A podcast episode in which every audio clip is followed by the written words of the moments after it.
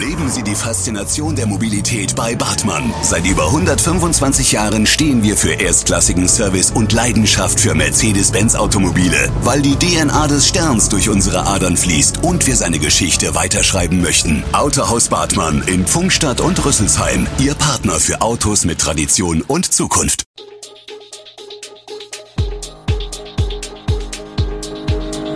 Gude, unser morgendliches News Update.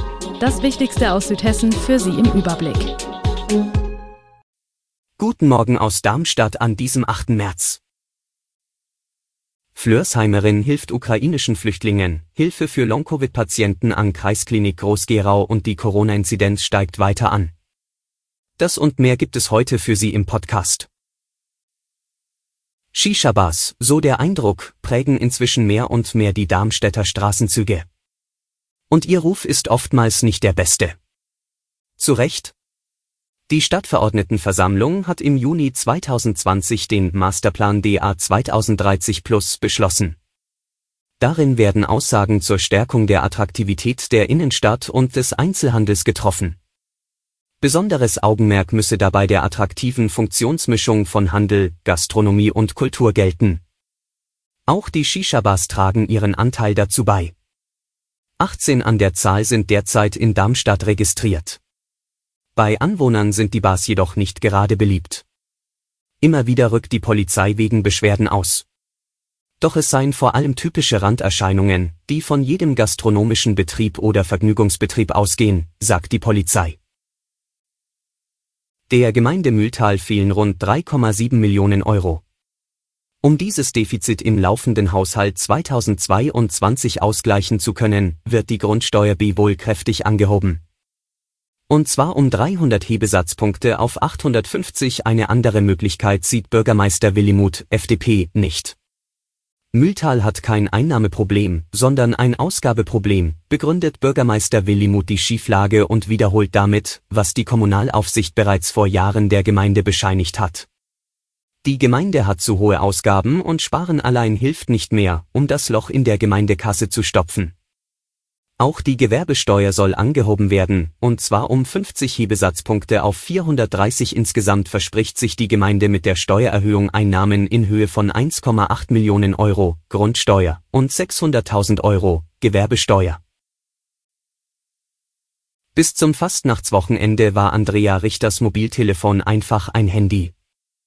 Seitdem ist es eine Kommandozentrale. Die 40-jährige Flörsheimerin ist quasi über Nacht zu einem Dreh- und Angelpunkt der Flörsheimer Ukraine-Hilfe geworden. Von ihrem Telefon aus koordiniert sie die Entgegennahme von Sachspende, wird über ankommende Flüchtlinge informiert, vermittelt Kleidung an die Neuankömmlinge und Unterkünfte bei Privatpersonen bis in den Rheingau hinein, erhält Informationen über private Hilfstransporte bis direkt in die Ukraine. Wie kam es dazu? Ihr Mann Andreas betreut in seiner Firma die ukrainische Werkstudentin Evelina Polumjewa, 19. Als sie ihm berichtet, dass ihre Mutter gemeinsam mit dem 13 Jahre alten Bruder Ilja aus der umkämpften Ostukraine geflüchtet ist, war die Sache schnell klar. Die Mutter kann mit ihrem Sohn nach Flörsheim zu den Richters kommen. Vier Tage dauerte deren Flucht von der Ostukraine über Rumänien bis nach Frankfurt und letztlich nach Flörsheim. Eine gefährliche Reise. Cornelia Rehn hat einen wahren Ärztemarathon hinter sich. Die 53-Jährige aus Groß-Gerau ist im April 2021 an Covid-19 erkrankt und kämpft noch heute mit den Langzeitfolgen der Infektion. Sie leidet an Long-Covid. Weil die Genesung Zeit braucht und viele Umstellungen erfordert, hat sie eine Selbsthilfegruppe initiiert, in der sich Betroffene aus dem Kreis Groß-Gerau beistehen und austauschen können. Nach ersten Erkenntnissen sind rund 10 Prozent der Menschen, die eine Infektion mit SARS-CoV-2 überstanden haben, davon betroffen, sagt Dr. Mir Abolfazl-Ostat. Der 50-Jährige ist Chefarzt der Inneren Medizin und Leiter der Corona-Station an der Kreisklinik Groß-Gerau. Um Patienten mit Long-Covid in Zukunft besser behandeln zu können, habe sich die Kreisklinik personell mit Spezialisten für Herz- und Lungenerkrankungen neu aufgestellt und zusätzliche Diagnosegeräte angeschafft. Seit die USA und die EU laut über einen Importstopp für russisches Öl nachdenken, kennen die Preise für Benzin und Diesel kein Halten mehr. Nach Ansicht mancher Experten sind die 3 Euro pro Liter nicht mehr weit. Darüber hinaus kommt rund ein Drittel des hierzulande benötigten Diesel aus Russland.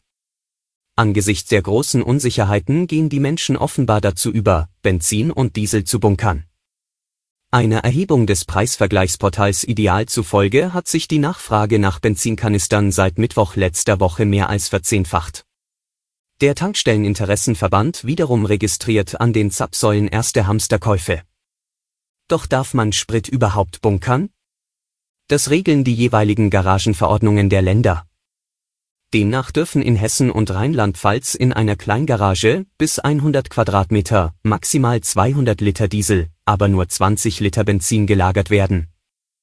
Der Grund für die deutlich geringere Menge an Benzin, es ist wesentlich leichter entflammbar als Diesel. Nun noch ein Blick auf die Corona-Lage. Bei der Entwicklung der Corona-Infektionen in Deutschland scheint sich eine Trendwende abzuzeichnen. Nach längerem Rückgang ist die bundesweite 7-Tage-Inzidenz nun am fünften Tag in Folge gestiegen, wie aus Daten des Robert Koch Instituts RKI vom Montag hervorgeht das RKI gab den Wert der Neuinfektionen pro 100.000 Einwohner und Woche mit 1051,2 an, der niedrigste Stand vorige Woche hatte 1171,9 betragen.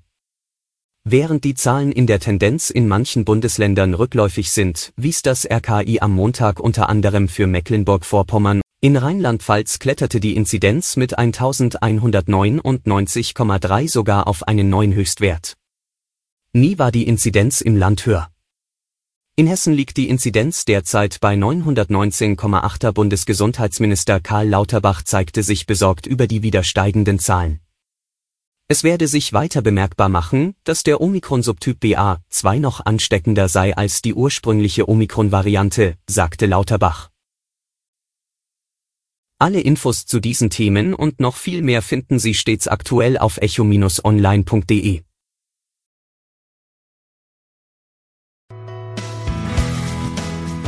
Gute Südhessen ist eine Produktion der VAM von Allgemeiner Zeitung, Wiesbadener Kurier, Echo Online und Mittelhessen.de. Redaktion und Produktion die NewsmanagerInnen der VAM. Ihr erreicht uns per Mail an audio.vam.de.